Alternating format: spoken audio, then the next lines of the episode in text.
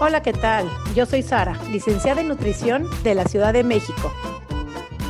Hola a todos, yo soy Noé, coach de comer intuitivo de Argentina. Y juntas hacemos coma y punto. Porque comer debería ser así de fácil. Coma, y, punto. Hola, ¿cómo están? Un día más de un episodio nuevo en Coma y Punto. Felices de estar con ustedes semana con semana, como ya lo dijimos. No sabemos si estás en las buenas tardes, buenas noches, buenos días, buen feliz lunes, martes, miércoles o domingo que nos estés escuchando hoy que se sube el episodio, pero ya cada vez más, Noé, nos están esperando que salga el episodio y en esta ocasión tenemos una invitada especial que le tenía yo ganas desde que iniciamos este proyecto, tenía yo ganas de invitarla y la verdad que nos accedió así de, claro que sí, con todas las ganas. Y es una chica que yo admiro mucho y además quiero porque es amiga de mi hija y la vi crecer, la quiero muchísimo y está aquí con nosotros una chica de 20 años, pero primero vamos a darte el saludo a ti, mi Noé, ¿cómo estás hoy? Muy bien, Sari, para que te recuerdes nada más, episodio número 40, hay unos aplausos. Vámonos. 40, eso pasó en los nueve meses. ¿Te diste cuenta? Uno no se da cuenta de cómo pasa el tiempo, pero episodio número 40, esperemos que sean muchísimos más. Así que estoy re feliz y muy entusiasmada por dar a conocer esta historia de vida y esta experiencia que creo que lo estábamos necesitando, así hablada desde primera persona, desde el actor principal, y para compartir un poquito más de otra versión de lo que se conoce con la relación con la comida y disturbios alimentarios o trastornos de la conducta de la alimentación. Así que muy entusiasmada por la charla de hoy. Padrísimo. Y la verdad que yo también, hoy, desde que la escuché en un video, porque tiene un trabajo increíble, ella se llama Emily Haber, es cofundadora de la cuenta Alimentando el Alma y generó una serie de proyectos porque Emily lucha contra los trastornos de la conducta alimentaria. De hecho, es estudiante de la carrera de psicología en este momento y ella hace una lucha incansable constantemente por evitar que cada persona eh, caiga en un trastorno de la conducta alimentaria, para que no vayan a padecer. Habla de los trastornos a corazón abierto. Así es que vamos a darte la bienvenida, Emily. Bienvenida al espacio de Come Punto. Gracias por estar aquí. ¿Cómo estás tú hoy? Hola, muchas gracias. Yo también muy contenta y feliz de estar aquí. Ya me presentaron, soy Emily y estoy muy, muy bien, muy feliz de poder transmitirles mi historia, contarles mi experiencia y poder ayudar un poquito a todos los que nos estén escuchando. Platícanos, Emily, un poquito sobre tu trabajo primero y ahorita vamos a tu historia. ¿Cómo llegas a la cuenta a ser cofundadora de Alimentando el Alma?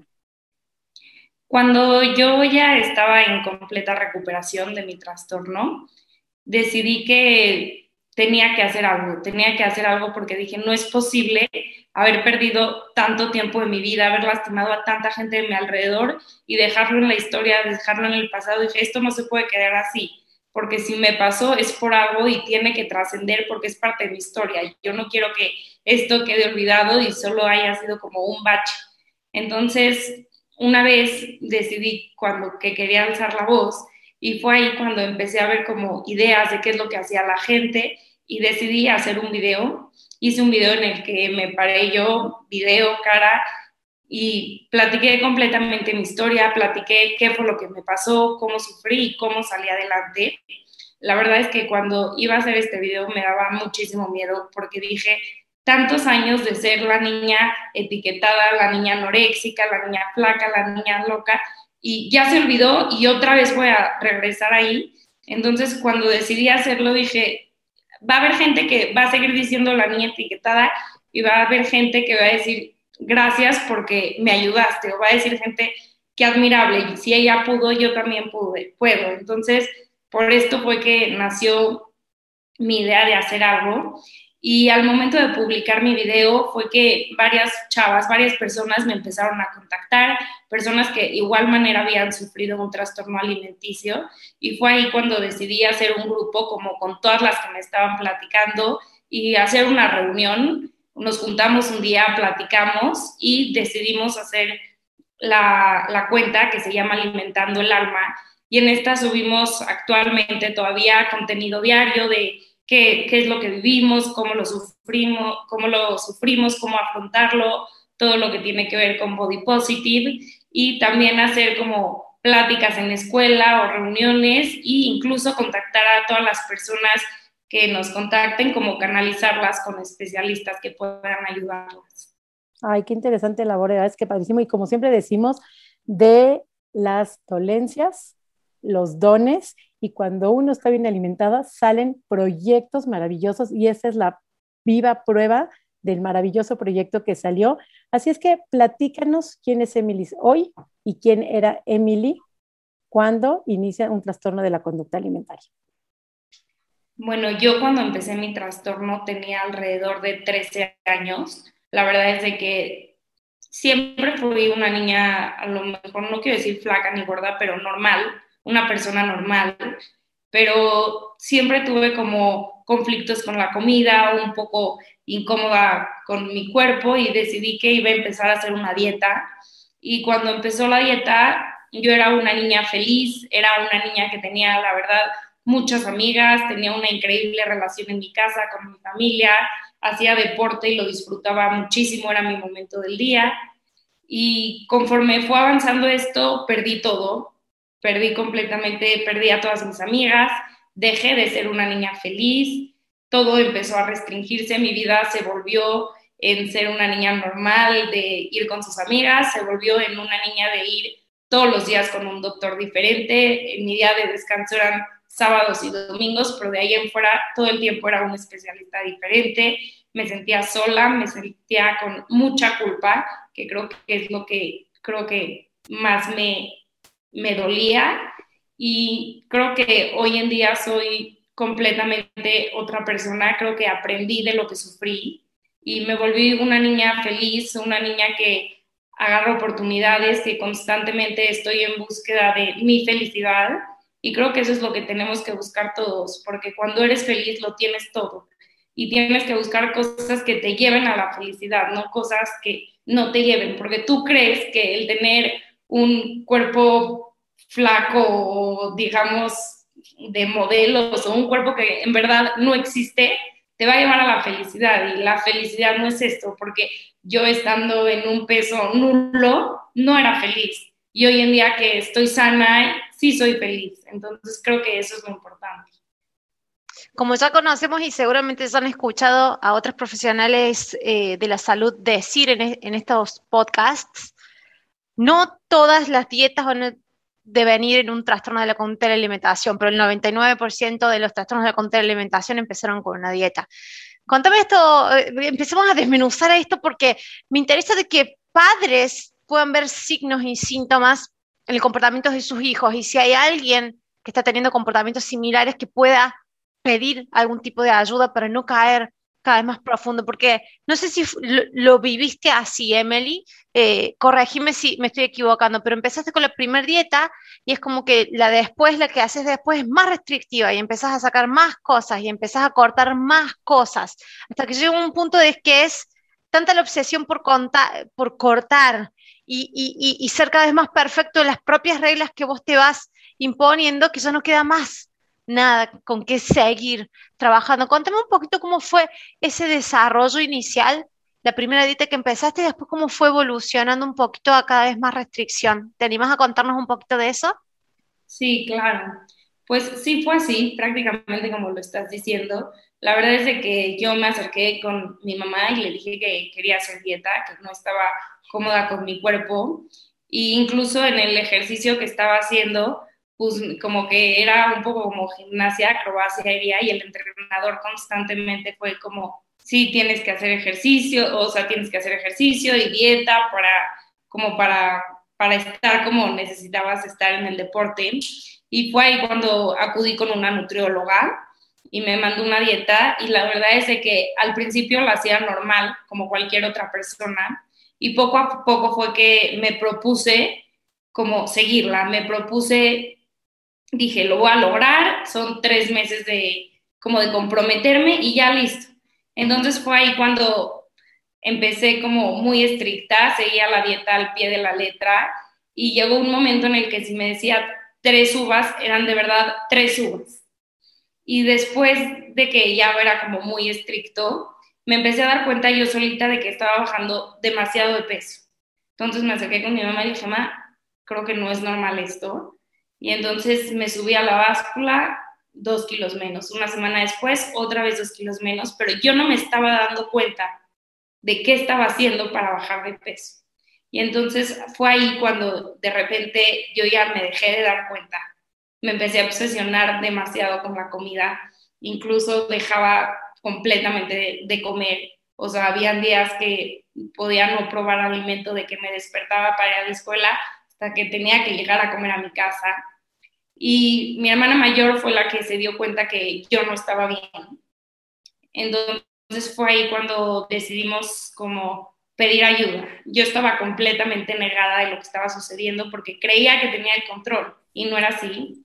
Fui a pedir ayuda y llegué con una nutrióloga y con la primera nutrióloga que llegué me dijo como, estás en tu peso, como no es alarmante, pero como que a mí sí me asustó un poquito y luego le marcó a mi mamá y le dijo, tranquila, no tiene nada, no pasa nada, nada más verifica.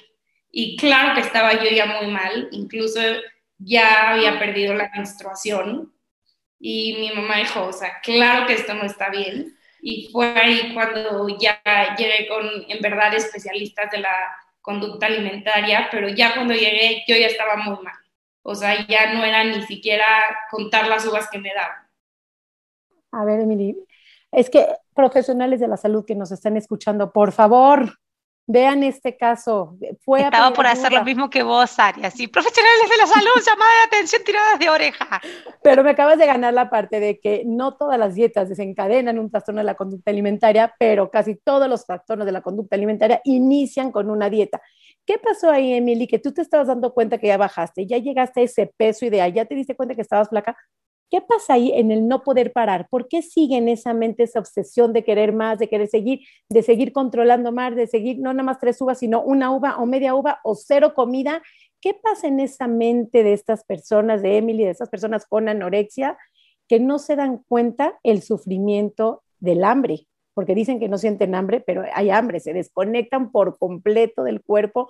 ¿Qué pasa en esa Emily completamente flaca, ya con amenorrea, ya había perdido la regla, yo creo que ya también se te caía el pelo, ya también tenías la nube, ya tenías esas manifestaciones, pero ¿qué pasa? El querer seguir perdiendo más peso. Yo creo que es una pregunta muy difícil de contestar. Yo me acuerdo perfecto que cuando llegué a la dieta me dijeron, este es tu peso ideal. Y llegué al peso ideal. ¿Y qué pasó? cuando llegué al peso ideal fue, bueno, pues un poquito más y dije, órale, ya estoy aquí. Entonces de repente llegué a ese peso ideal, bajé el poquito más y semana con semana era otra vez bajaste, otra vez bajaste y llegó el momento en el que, como tú dices, me desconecté completamente de mi cuerpo. La verdad es de que obviamente había hambre, pero yo creo que ni siquiera me daba cuenta de que tenía hambre, no me daba cuenta de lo que sentía por completo y creo que estamos como tan enfocadas en qué es lo que comes o, o sea, en verdad, qué es lo que te estás metiendo, que no te das cuenta de lo que está pasando a tu alrededor. Ni de cómo te ves. Ni del cómo te ves. O sea, yo nada más escuchen, por favor, profesionales de salud, cuánto daño podemos llegar a hacer por ese poquito más. ¿Qué estamos causando en las, o sea, si nos vieran las caras de Noé y yo, de que parte de la responsabilidad sí es el paciente, pero no podemos dejarlo en el paciente. Hubo un profesional de la salud, o dos, o varios, que no tuvieron prevención, que no te detuvieron, que no vieron esos síntomas de alhambra, padres de familia también abusados. 13 años estaba cambiando el cuerpo, era nada más dejarla crecer y que termina de desarrollar. ¿Qué pasó ahí? Que eh, entramos en cultura de dietas, entramos en esa obsesión, entramos a creer que los alimentos es el peor enemigo de una persona cuando probablemente llegan a perder muchísimas personas hasta la vida, o hasta la vida, no nada más la vida, digamos, perdiste tus amigas, perdiste tus... ¿Qué, ¿Qué pasó con esos años que hablas tú que perdiste, Meli? ¿Qué perdiste ahí tú? Yo creo que hoy lo veo como un aprendizaje, claro, pero creo que sí me perdí de muchas cosas. De mis amigas me separé completamente, o sea, me quedé sin amigas prácticamente todo el tiempo era la obsesión, o sea, a lo mejor yo podía estar como ahorita, tú crees que te estoy escuchando, pero en realidad no lo estaba haciendo. En realidad mi mente estaba en otro lugar y ese lugar era la comida y eran incluso contar calorías de 2 más 3, o sea, cosas que de verdad dices no tienen importancia. En eso estaba mi cabeza todo el tiempo. Creo que en mi casa también cambié muchísimo la dinámica, era llegar a la hora de la comida y peleas y gritos, y yo el sentir que de verdad todo el mundo me cree como una loca, pero nadie me entiende, o sea, nadie entiende lo que estoy viviendo porque me decían, Emily, es un plátano, pero para mí que me digan, es un plátano, era cómo yo voy a comerme eso y todo lo que implicaba hacerlo, entonces era con cualquier persona que esté, era como todo regresar a la parte de la comida porque se daban cuenta, incluso en las escuelas, o sea, hoy te puedo platicar que yo iba en tercero de secundaria y hubo una vez que dijimos que cada que había cumpleaños llevaban pastel. Y se voltea una en fuerte y grita, Emily, ¿y tú por qué no vas a comer pastel? Y para mí se me cayó el mundo. O sea, fue un comentario que yo le dejo como para que coma. Y yo para mí fue, se me cayó el mundo. Entonces fue estar aislada de todos. El ejercicio, que era algo que yo disfrutaba muchísimo, me lo quitaron. No podía hacer ejercicio. Entonces, creo que me perdí ese tiempo, creo que era estar en un mundo sola, en el que solamente yo me entendía, en el que me sentía muy sola, pero también me sentía como muy culpable con lo que estaba pasando, porque a pesar de que ya llegó el punto en el que sabía que estaba enferma y sabía que necesitaba ayuda, pero no sabía cómo aceptarla, o sea, no sabía cómo decir, sí quiero recuperarme, porque decía, sí, claro que quiero estar bien, pero ¿y cómo le hago? O sea, ¿cómo hago? Porque decía, hoy voy a llegar y voy a ser una niña normal y voy a comer y todo, pero a la hora de enfrentarte a eso, todo cambia, porque es como si tu mente o tus pensamientos te dominaran. En mi casa le decíamos Ana, así se llamaba, o sea, cuando llegaba el pensamiento. Entonces, cuando él me dominaba, era como, ya llegó Ana y no estoy bien y no puedo hacer esto porque en verdad era como si Emily no existiera y regresara otra persona completamente a comportarse como si fuera yo, porque esa persona no era yo, sino era como la enfermedad hablando. Y bueno, yo así lo veo. Quiero que me contes, porque estoy leyendo muchos libros sobre, básicamente yo trabajo mucho más con todo lo que es atracones, entonces digamos, pero básicamente todos los episodios de atracones o de bulimia empiezan como una anorexia, pero se pasan, digamos, al otro espectro de no poder ya tolerar, digamos, el nivel de hambruna, básicamente hambruna autoinducida, y se pasan a, al atracón o el episodio de descontrol. El que no, el que queda ahí en el espectro de las restricciones y se desconecta de su hambre y, no lo hace caer en el episodio de atracón, vive otro tipo de, de caminito que va siguiendo, ¿no? Y en esto de leer bibliografía sobre específicamente eh, trastornos restrictivos, entiendo esto, entiendo de que, y, leyendo testimonios, de que los pacientes dicen lo mismo que vos, Emily, dicen, yo sé que estoy delgada, yo sé que me quiero recuperar, yo sé que debería hasta aumentar un poco de peso, es más, ahora que me percibo, me percibo demasiado delgada.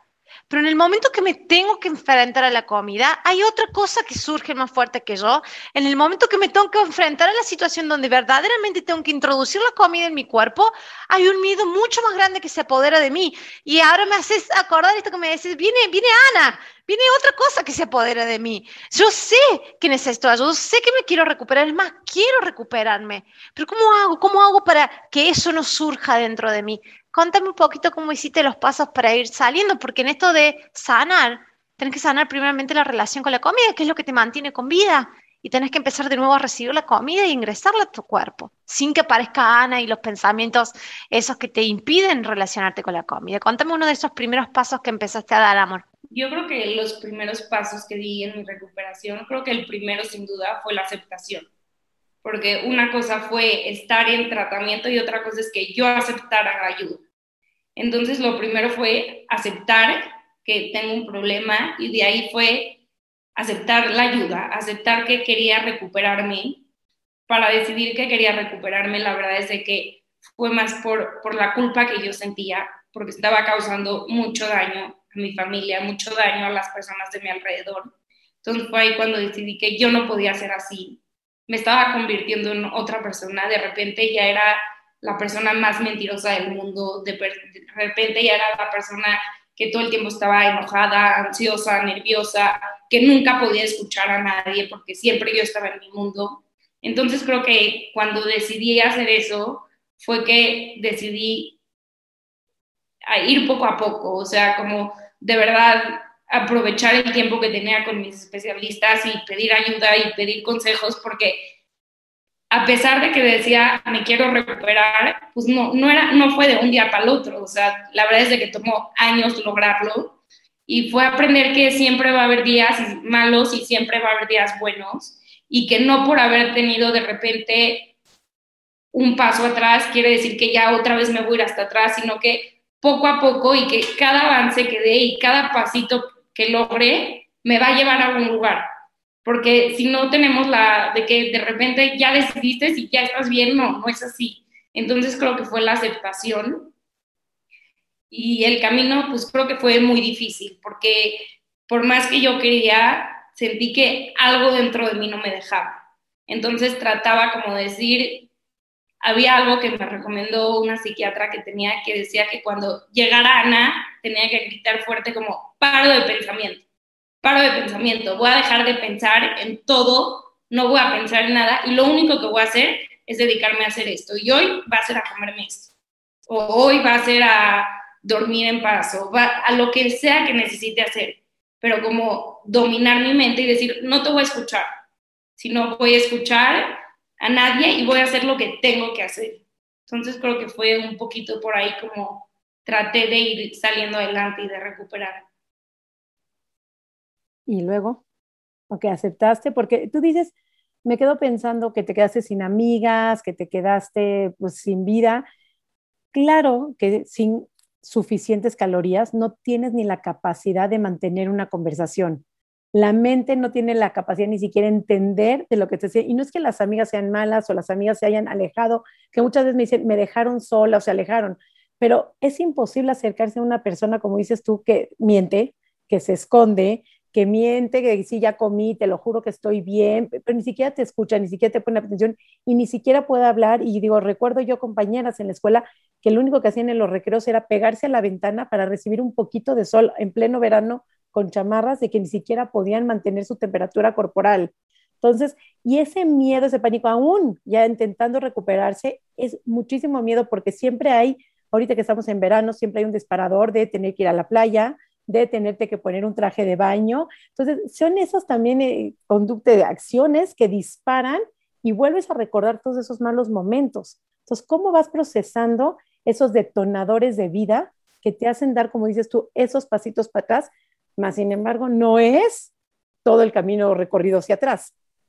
¿Cómo vas controlando que no sean pasos para atrás y sino mantenerte siempre hacia adelante? Creo que, digo, todo lo que acabas de decir es real. O sea, yo era la típica niña que la gente decía, please, un momento de sombra, y yo iba con tres chamarras, botas, y me iba a la esquina del sol, y, y creo que, como tú dices, claro que no es culpa de las amigas, ni es culpa de nadie, y tampoco es culpa mía, sino son cosas que pasan y cómo manejarlo, y creo que es básico en la recuperación escuchar a la gente que quieres. O sea, creo que una vez mi papá se había acercado conmigo y me dijo, es que te estás castigando a ti y a tu futuro y a mis nietos y ahí fue cuando dije, ¿qué estoy haciendo? O sea, en verdad vale la pena. Como decir, ¿qué es? Yo hice un ejercicio de poner una tabla de qué es todo lo que estoy perdiendo, cómo estoy ahorita y qué es todo lo que quiero llegar a ser. Y lo que tengo ahorita no me va a llevar a nada de mis objetivos de los que yo tenía, porque pues no, así no funcionas, así no estaba bien. Entonces creo que fue lo que iba haciendo en la recuperación o sea, siempre decía como, yo quiero ser mamá, quiero ser mamá. Y así no hay forma. Entonces me voy a recuperar. Yo quiero recuperar la armonía en mi casa, quiero dejar de pelear, quiero disfrutar.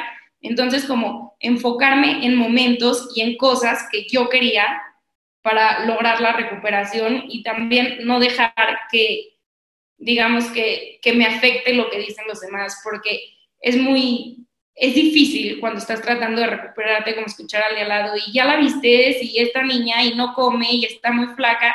Entonces, como no fijarme en todas las cosas que me afectan, sino amarrarme de la gente que estaba de mi lado, de la gente que me quería apoyar y aceptar la ayuda y ir a mi ritmo, pero sí hacerlo. Contame con los pequeños pasitos en cuanto a, volver a tener sensaciones de hambre, a volver a reconocer el hambre, a, volver a tener momentos que se relacionaran más con la alegría, con el festejo y la comida en el medio. El poder empezar a abrazar, digamos, esas nuevas experiencias, como seguramente la tuviste cuando eras niña, porque en algún momento te olvidaste y había que volver a rememorarlas. Contame si te acordás de algún momento donde dijiste, wow, esto es un gran paso, eh, eh, eh, esto que estoy haciendo ahora, el poder disfrutar este momento, el poder recibir esta comida que estoy recibiendo ahora, con la paz que lo estoy recibiendo, es un gran paso. ¿Tenés alguno de esos recuerdos que, que mantengas, digamos, para tu eternidad? Sí, creo que fue una vez que me había ido de viaje con mi familia y digo, en ese momento no estaba, digamos, estable y yo desde que me subí al avión le dije a mi familia, les, dije, no sé qué, pero un día voy a comer un helado. Voy a disfrutar con ustedes un helado. Y fue todo el viaje como, pues cuando estás de viaje como constantemente compras algún dulce o algo, y yo no lo hacía. Entonces un día que como estuvimos en actividades y así los disfruté mucho fue cuando les dije, hoy me voy a sentar a comerme mi helado. Entonces fue un momento en el que fue como, como de verdad una aventura ir a comprar, a escoger mi helado, como que al principio sí decía como, no, pero dame el chico, pero no te, como que así, y llegó un momento en el que dije, se acercó, creo que mi mamá conmigo me dijo, vas a disfrutar tu helado.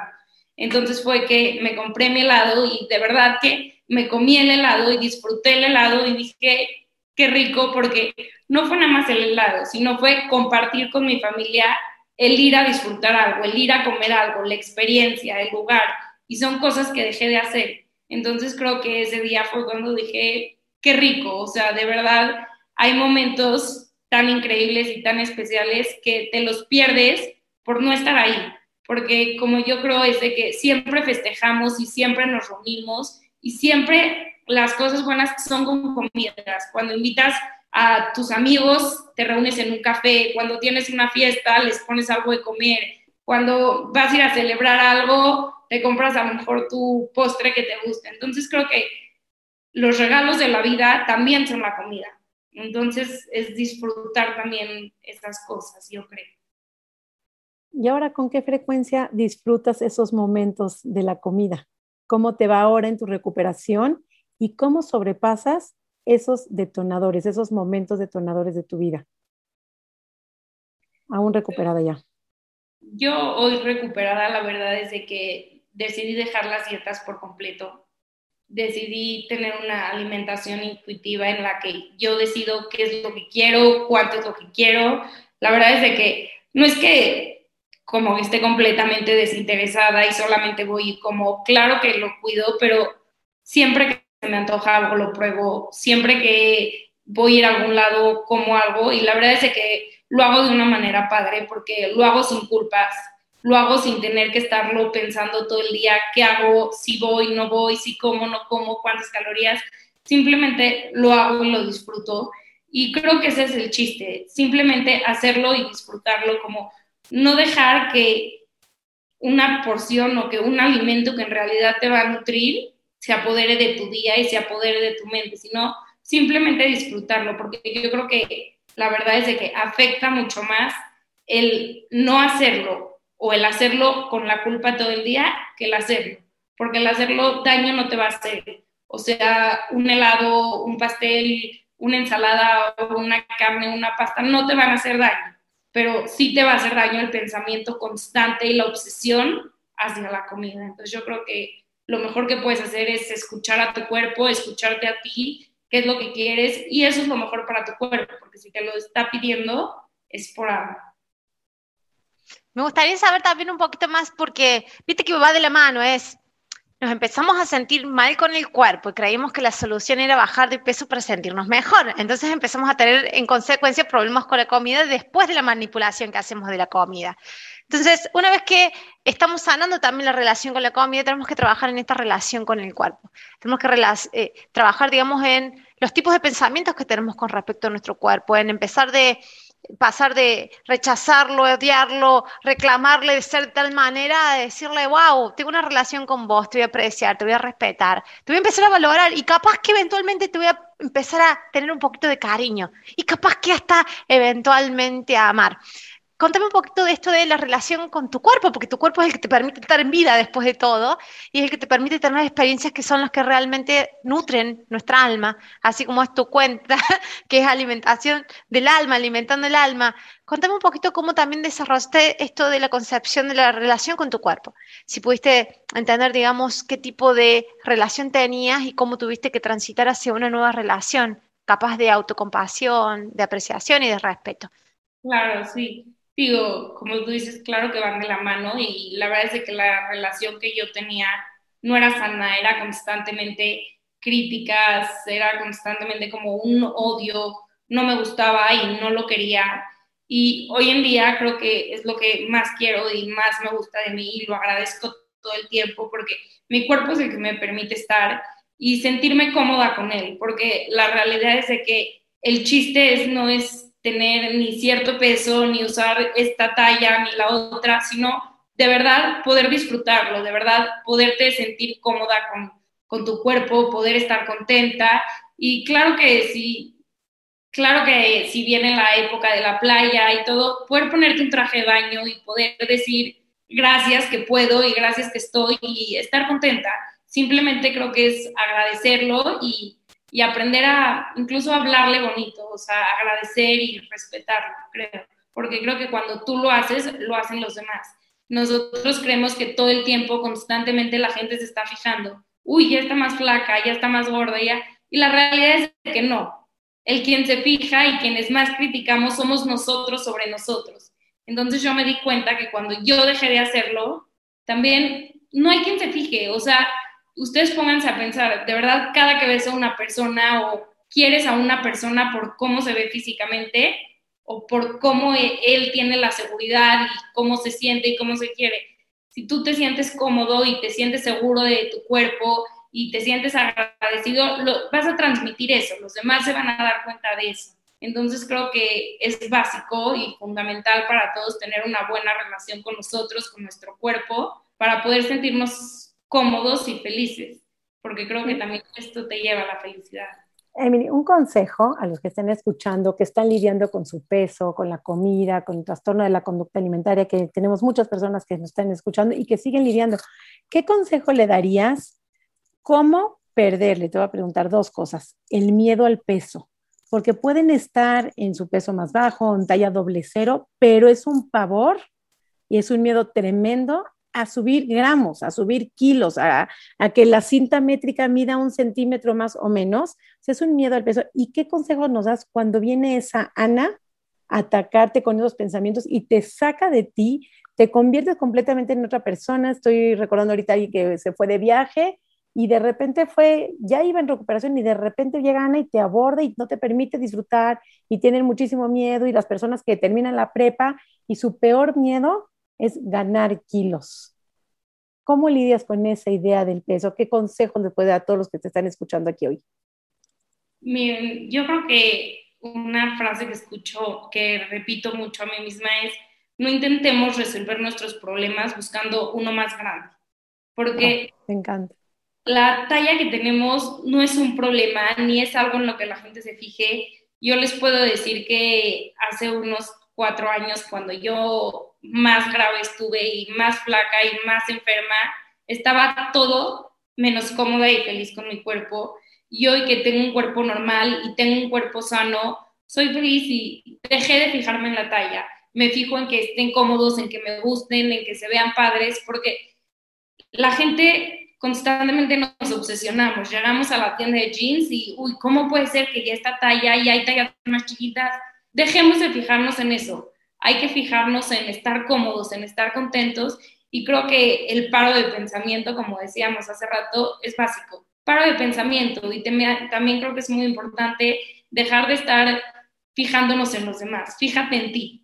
No porque el de al lado sea esta talla o compre esto, tú también debes de ser así. Todos somos diferentes y por eso debemos ser, sobresalir y ser los más felices con lo que tenemos. Creo que también es importante si dejar de seguir gente o dejar de seguir... Eso, redes sociales, es lo que te iba a decir. ¿Cómo afectan las redes sociales? En ¿Cómo son detonadores? A ver si quieres hablar un poquito, algún consejo sobre las redes sociales que son número uno también de detonadores en trastornos de la conducta alimentaria. Claro, yo la verdad es que tuve una muy mala experiencia con eso. Creo que, que me afectó muchísimo porque no es real. O sea, son cosas y cuerpos que no son reales. Y si es real, eso no les dio la felicidad. Porque un cuerpo con X peso de cierta forma no te va a dar la felicidad. La felicidad viene de otras maneras. Entonces, dejen de seguir todo eso que lo único que va a hacer es estarte criticando a ti, estarte exigirte cosas que no necesitas hacer.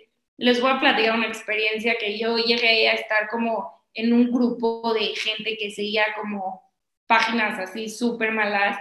Y lo único que hacían era como decir consejos malos, consejos como, no, es que si te tomas esto va a ser maravilloso, es la mejor dieta, es la mejor dieta para qué y para quién.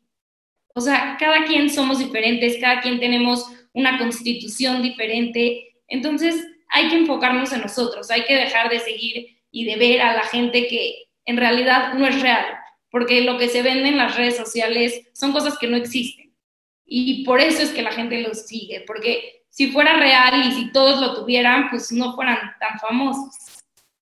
Y además hablar de los influencers, que ellos mismos están cansados de ser lo que muestran que ser, porque ni siquiera son eso. Y se habla hoy en día de un cansancio extremo de mostrar lo que no son. Y ellos mismos sufren por querer ser lo que muestran.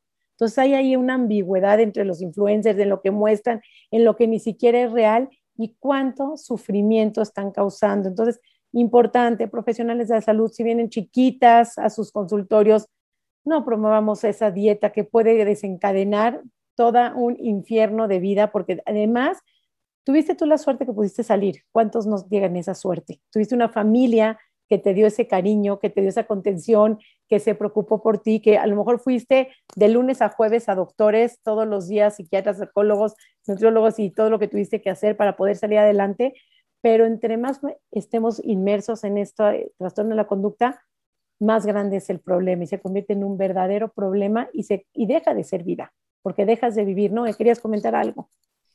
Sí, quería comentar esto de que eh, es hablado de la felicidad Emily hablaba de la felicidad y, esto de que cuando somos niños y adolescentes, que es cuando empezamos a desarrollar, digamos, todo lo que es la inclinación a conductas desordenadas con la comida, todavía jugamos dentro de este modelo psicológico de un pensamiento ilusorio, mágico, ilusorio. Entonces, que creemos que cuando se den esas cosas, mágicamente voy a caer en un mundo de Disney, ¿no? En la felicidad. Y en realidad después te empezás a dar cuenta, cuando empezás a transcurrir más años en la vida, que la, felicidad es un estado en el que vos vas creando, es activo, ¿no? Es que va cambiando y vos tenés que activamente ponerte en situaciones emocionales para ir procurando por una felicidad y no necesariamente está condicionada por un futuro con un estado determinado, sino con un modelo interno de autoconocimiento y cómo vos podés llevarte a ciertos estados emocionales. Es por eso de que esto de que el stop, el, pensamiento, el para el pensamiento, porque es desde ahí donde iniciamos nuestras percepciones. Entonces, fíjate, eso también es un trato de madurez que tenemos que hacer y que, nos, y que nos damos cuenta. Y, que, y también rescatar esto que vos dijiste, Sari, que qué bueno que Emily salió, porque en realidad la anorexia, el 20% de las chicas que tienen anorexia terminan en la muerte. Es el trastorno de conductas mentales y de patologías mentales con más alto índice de muerte. Estamos hablando de entre todos los trastornos de de, psicológicos y de la mente, el más alto con índice de muerte. Entonces, de verdad, una privilegiada, Emily, de tenerte acá entre nosotros, de mantenerte, digamos, experimentando este pasaje por esta, por esta vida y también de poder compartir con otros tu camino, porque en realidad lo que estás haciendo es llevarle vida a otros, así que de verdad sos privilegiada de estar acá entre nosotros y somos agradecidas nosotros de tenerte en este podcast. Y es que además, Noé, me dejas pensando ahorita el incremento en esta pandemia, sobre todo en este año, el incremento de trastornos de conducta alimentaria que hubo en, eh, en la sociedad generalmente, porque hubo un pensamiento de, ole, ya no hay fiestas, ya no hay nada, entonces ahora sí me aplico con la dieta, ahora sí me aplico con el ejercicio, ahora sí, y fueron cayendo cada vez peor y sacarlos, de veras que no nada más sufre el paciente, sufre la familia, sufren los amigos, como dice Emily, no sé si quieres comentar, pero dañaste a muchas personas, no sé si quieras compartir a qué te refieres con dañé a muchas personas o a qué, qué comentarios fue eso, ¿Qué, cómo lo viviste tú, esa culpa que vivías de estar lastimando a tus seres queridos. Creo que sí fue lastimar y sí fue dañar, porque claro que cuando estás pasando por eso, tus familiares saben lo peligroso que es. Y no se sabe hasta qué punto vas a llegar o hasta dónde vas a parar y cuándo es que vas a decir, ya voy a salir adelante. Entonces, para mi familia era el verme cada vez más demacrada, más débil, sin fuerzas. Incluso un día, esto yo me enteré después de mi recuperación, una vez me platicó mi mamá que se acercó la doctora con mi mamá y le dijo, te voy a pedir un favor, ya no la mandes a la escuela, no puedes subir las escaleras del camión, o sea, no puedes subir tres escaleras. O sea, imagínate como mamá que te digan eso de tu hija. O sea, ¿qué está pasando? ¿Qué, ¿Qué, le está pasando a mi hija y cómo la puedo ayudar? Entonces yo creo que sí lastimé mucho a mi familia, creo que sí fue un reto para todos, incluso hoy en día hablo del tema y mi hermana chiquita, que ya no está chiquita, se pone a llorar porque lo vivieron muy fuerte, lo vivimos muy fuerte aquí.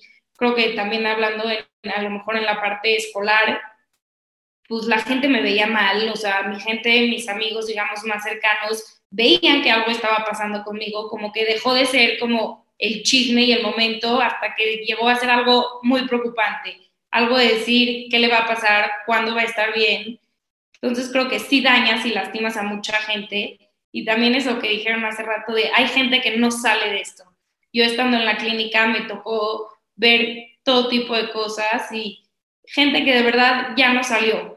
Entonces, claro que sí es importante hacer conciencia social, darnos cuenta de, qué es la enfermedad y saber que no es culpa de nadie, pero saber que sí es responsabilidad de todos y de cada uno hablar del tema, hacer conciencia, dejar de fijarnos tanto y de hacer comentarios que pueden afectar al otro. O sea, ni siquiera te ves muy guapa, bajaste de peso, me estoy muriendo, porque me dices, te ves muy guapa. Tú no sabes lo que está viviendo la otra persona, entonces siempre tratar de ser empáticos, siempre tratar de estar ahí para los demás, de ayudar, de apoyar y dejar de fijarnos en cosas que no valen la pena. Qué hermoso y quiero recuperar tres cosas que dijiste. Dijiste cada quien a su ritmo. Se vale cada quien a su ritmo. Eh, no tiene que ser todos igual, darse el chance, pero saber que hay salida. Y cada quien tiene derecho a llevar su ritmo, pero conocer la salida, saber que hay salida y saber que no estamos solos, que siempre hay una red de apoyo y comentarios, ojo con esos comentarios que pueden llegar a dañar de, ay, mira cómo engordado o come, hay comentarios que pueden llegar a dañar o por qué no comes ese pastel como tú dijiste. Entonces yo creo que falta un poquito de empatía, poder acompañar y si tú estás pasando por un trastorno de la conducta alimentaria, pide ayuda. Y si ya lo pasaste, háblalo. Háblalo porque no eres la única que lo ha pasado. Hay una gran porcentaje de la población de chicos y chicas, porque no nada más es un problema en mujeres ya, también existen mujeres y no nada más es la anorexia, hay varios trastornos de la conducta alimentaria, quiero nombrarlos en caso de que estés pasando por uno para que puedas pedir ayuda.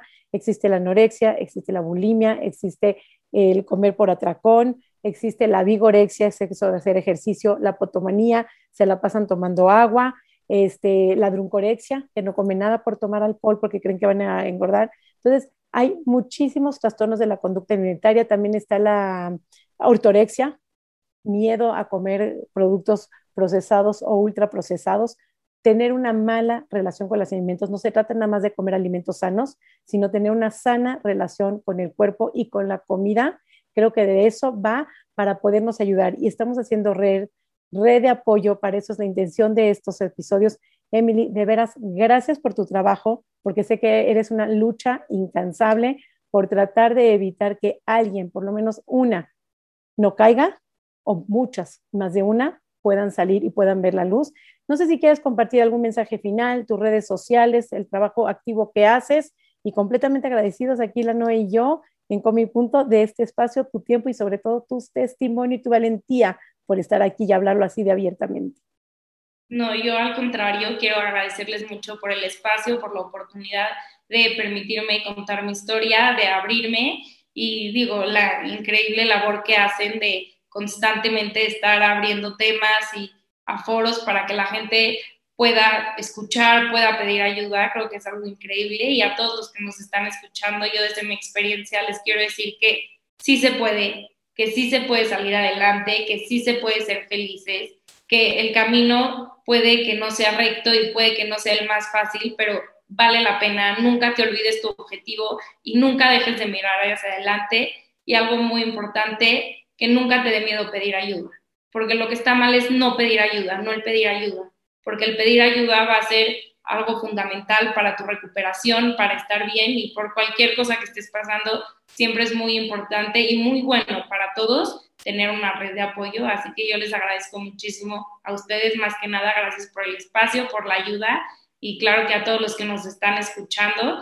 Y claro que si alguien quiere contactarme, con mucho gusto, me llamo Emily Haber y mi, mi página en Instagram se llama Alimentando el Alma, donde estamos yo y unas compañeras haciendo campaña y aquí estoy siempre para escuchar y para apoyar a todos los que necesiten. Muchas gracias. Muchas gracias, Emily. Muchas gracias, Sari. Hemos llegado al final de otro episodio riquísimo hoy. Gracias por este, este perfil que nunca tocamos, que es la parte de todo lo que son los comportamientos restrictivos con la comida. Si estás viviendo algo de esto, si ves que tu hija, tu hijo puede estar teniendo alguno de estos comportamientos, pide ayuda. Habla con cualquiera de las que estamos acá y con toda la red que hemos formado entre nosotros. No te quedes en silencio, habla con alguien. Sari, para cerrar este comentario, tú... Este sí, es que dijiste algo muy valioso y Emily hablaba de pide ayuda. A veces el paciente no tiene la fortaleza, la valentía, la humildad, el conocimiento o la noción de que necesita la ayuda. Pero si eres madre, si eres tío, abuelito, asesórate. Hay muchísima ayuda, asesórate de cómo poder ayudar, porque el paciente solo no puede. Es importante que entender que ni es culpa de la madre, ni es culpa de los familiares, ni de las amigas, ni del paciente mismo. No se trata de buscar culpables, sino de buscar soluciones. Entonces, si el paciente ahorita no puede pedir ayuda, como familiar, profesional de la salud, lo que sea, de quienes sea la red de apoyo, asesorarnos de cómo hacer la mejor manera para sacarnos adelante. Noé, tus redes sociales, por favor, compártenoslas. Mis redes sociales son Mi Cuerpo Sin Reglas, tanto en Instagram como en canal de YouTube, donde seguramente vas a estar viendo esta grabación. También como y punto en YouTube. Me puedes encontrar en mi website noeprovitera.com. Muchas gracias por estar con nosotros un episodio más. Sari, y mis redes sociales eh, son Nutrición Sari, tanto en Facebook como en Instagram. Y la verdad que me voy con el corazón lleno, el alma llena de ver a Emily con esta valentía y con este activismo y con estas ganas de poder acompañar a través de esta dolencia, con este corazón abierto, su don y con esa capacidad que se ve que ya estás bien alimentada y tu alma está alimentada y puedes dar a los otros. Y siempre vimos, no, se recuperado cuando uno da, es la mejor manera de sanar. Así es que busquen algún proyecto social, si ya están recuperados, ayudar a los demás, hacer red, hacer comunidad, creo que es la mejor manera también de salir adelante. Y Emily, cierra el programa si quieres despedirte y agradecida en coma y punto. Muchísimas gracias a las dos por darme la oportunidad, por estar aquí. Gracias a todos los que nos escucharon. Y siempre recuerden, se vale pedir ayuda, se vale pasar un mal momento y como dijeron recapitulando un poco, no es culpa de nadie, pero sí está en nosotros el decidir salir adelante y sí se puede. Les agradezco muchísimo y siempre estoy aquí para ayudarlos en cualquier cosa que necesiten. Un consejo. Muchas gracias. Coma y punto.